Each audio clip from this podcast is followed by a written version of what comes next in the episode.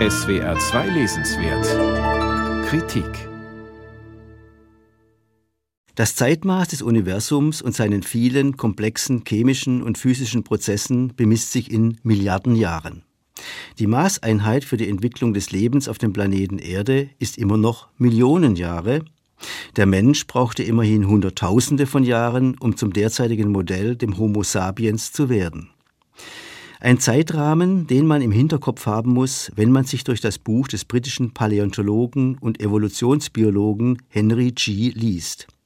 Vor allem, da die Geschichte des Lebens, gemessen an der Geschichte des Universums, in den Augen ihres Betrachters ja sehr kurz ist. Obwohl er erdgeschichtlich betrachtet erst relativ spät auf der Bildfläche erscheint, ist der Mensch für Henry G. von außergewöhnlichem Interesse.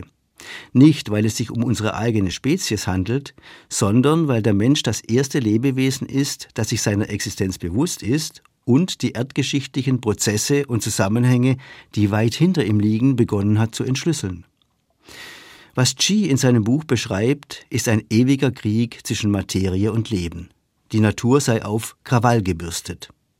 Es kam wiederholt zu Massensterben und Neuanfängen von Leben. Eiszeiten und Warmzeiten wechseln sich ab, wofür es mehrere Ursachen gibt. Zum Beispiel die Bahn der Erde um die Sonne, die nicht immer gleich ist, sondern in 100.000 Jahren um fast 60 Millionen Kilometer variiert. Entsprechend wird das Klima heißer oder kälter. Oder die Plattentektonik auf der Erde, die Gebirge wachsen oder Ozeane entstehen und verschwinden lässt. Die Insel Antarktis und ihr ewiges Eis ist ein solches Produkt der Kontinentaldrift. Die langen Eiszeiten zwangen die winzigen Lebensformen zur Kooperation und zur Entwicklung komplexerer, widerstandsfähigerer Organismen. Steigender Nahrungsmittelbedarf brachte die Tiere dazu, sich gegenseitig aufzufressen. Das wiederum sorgte dafür, dass sie sich in Bewegung setzten, entweder um Beute zu jagen oder um vor einem Jäger zu fliehen. Und das führte zu Veränderungen des Körpers und Skeletts sowie zu einem Instrumentarium an Sinnen, inklusive einem zentral steuernden Gehirn.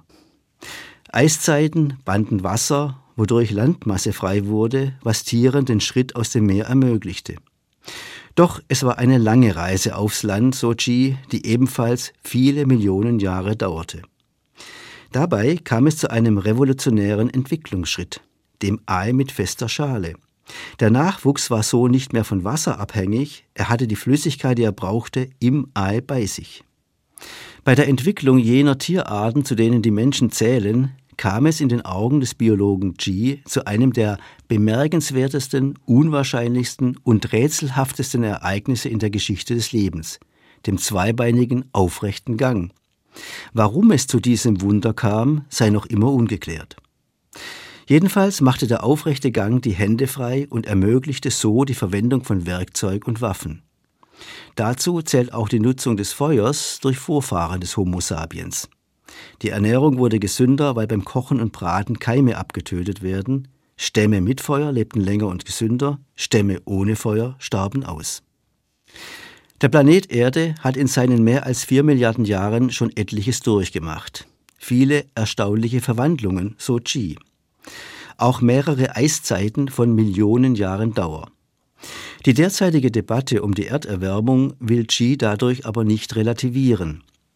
Selbst wenn manche Entwicklungen unaufhaltsam sind, weil so ungeheuer gewaltig, und obwohl sie schon vor dem Sapiens stattfanden, als auch noch nach ihm stattfinden werden, übt der Mensch Einfluss auf die Erde aus, allein aufgrund seiner Massenanzahl. Er braucht nahezu die gesamte Erde für sich als Lebensraum. Der britische Wissenschaftler ist davon überzeugt, dass der Mensch deshalb in einigen tausend Jahren selber ausgestorben ist. Und in circa einer Milliarde Jahren werde auch alles Leben erloschen sein. Henry G. Eine sehr kurze Geschichte des Lebens.